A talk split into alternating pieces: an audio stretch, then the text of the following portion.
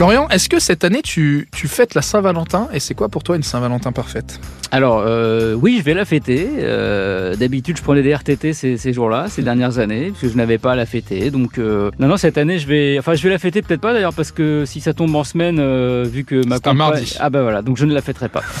Je ne la fêterai pas, et en plus, je pense que je ne la fêterai pas parce qu'il n'est pas impossible qu'il y ait un match de Ligue des Champions ce soir-là. Mais oui, c'est vrai. Voilà, a- Pour les amateurs de foot. Voilà. Le PSG, il me semble. Voilà, en plus le PSG, donc ça c'est vraiment ça, là, voilà, c'est un peu mon coup de gueule euh, 2023 euh, auprès de l'UEFA et auprès des femmes ou des deux. Euh, arrêtez de mettre la Saint-Valentin le soir de la Ligue des Champions. Démerdez-vous.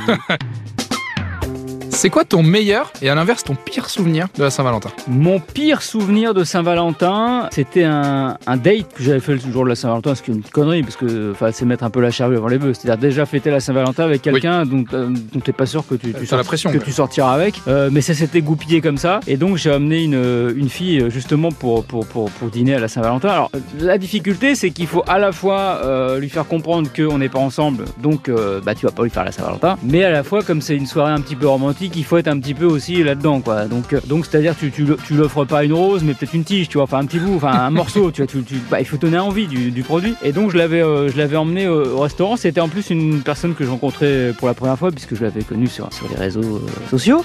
Et donc je ne l'avais jamais vue. Et donc on a dîné. C'était très très sympa jusqu'au moment où quand je me suis rendu compte qu'il y avait un truc qui clochait chez chez elle parce qu'elle était très jolie, mais euh, en photo je n'avais pas vu qu'elle avait un, un œil de verre. Voilà. Ah, oui. Donc du coup la, Saint-Valentin était un peu longue ce soir-là et euh, on ne s'est pas revu d'un œil. Non, c'est salaud. Oh oui. Euh, J'avoue, c'est salaud. J'ai un peu honte de ce, j'ai un peu honte de ce moment-là.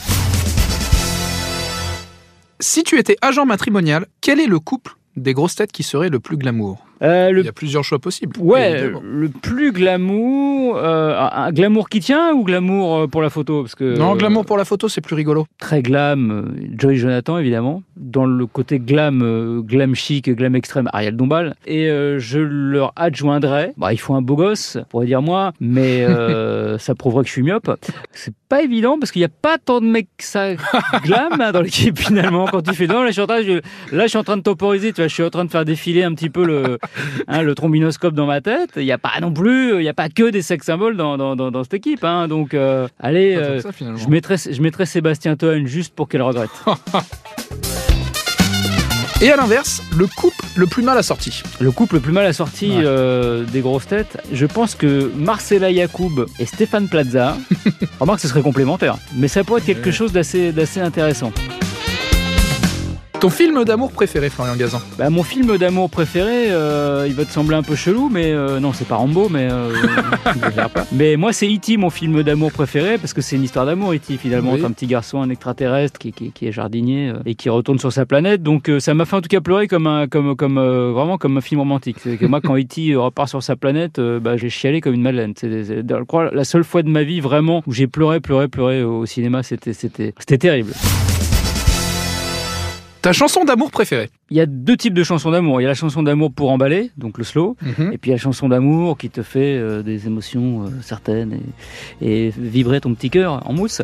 Alors ma chanson, euh, mon slow, ben à l'époque il y en avait deux. Il y avait True de Spando Ballet, grand classique, et il y avait Hotel California pour des raisons pratiques parce que comme j'étais un peu timide et qui durait plus de 8 minutes, ça laissait quand même le temps de se dire bon à un moment donné il va falloir y aller. Et après sinon ma ma chanson d'amour préférée c'est une chanson de Bruce Springsteen, qui une de mes idoles qui s'appelle I'm on Fire sur le- l'album euh, Born in the USA. Voilà, ça j'aime beaucoup cette euh, cette chanson. Et puis euh, et puis après dans les chansons françaises quand même d'amour, bah il y a Ne me quitte pas Jacques Brel qui reste quand même bah, qui reste d'abord mon biopic et une belle chanson.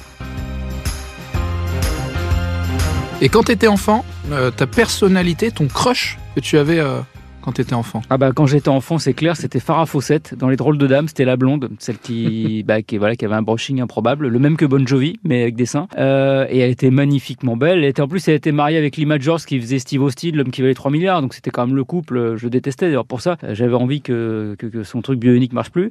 Et j'étais très très fan de Farah Fawcett. Euh, J'achetais Télépoche, Télé 7 jours, je découpais des photos. J'avais m'étais fait un album de Farah Fawcett euh, que je regardais loin quand même. que je regardais régulièrement en- et qui m'a causé sans doute premiers émois adolescents. Retrouvez tous nos replays sur l'application RTL ainsi que sur toutes les plateformes partenaires. N'hésitez pas à vous abonner pour ne rien manquer ou pour nous laisser un. Commentaire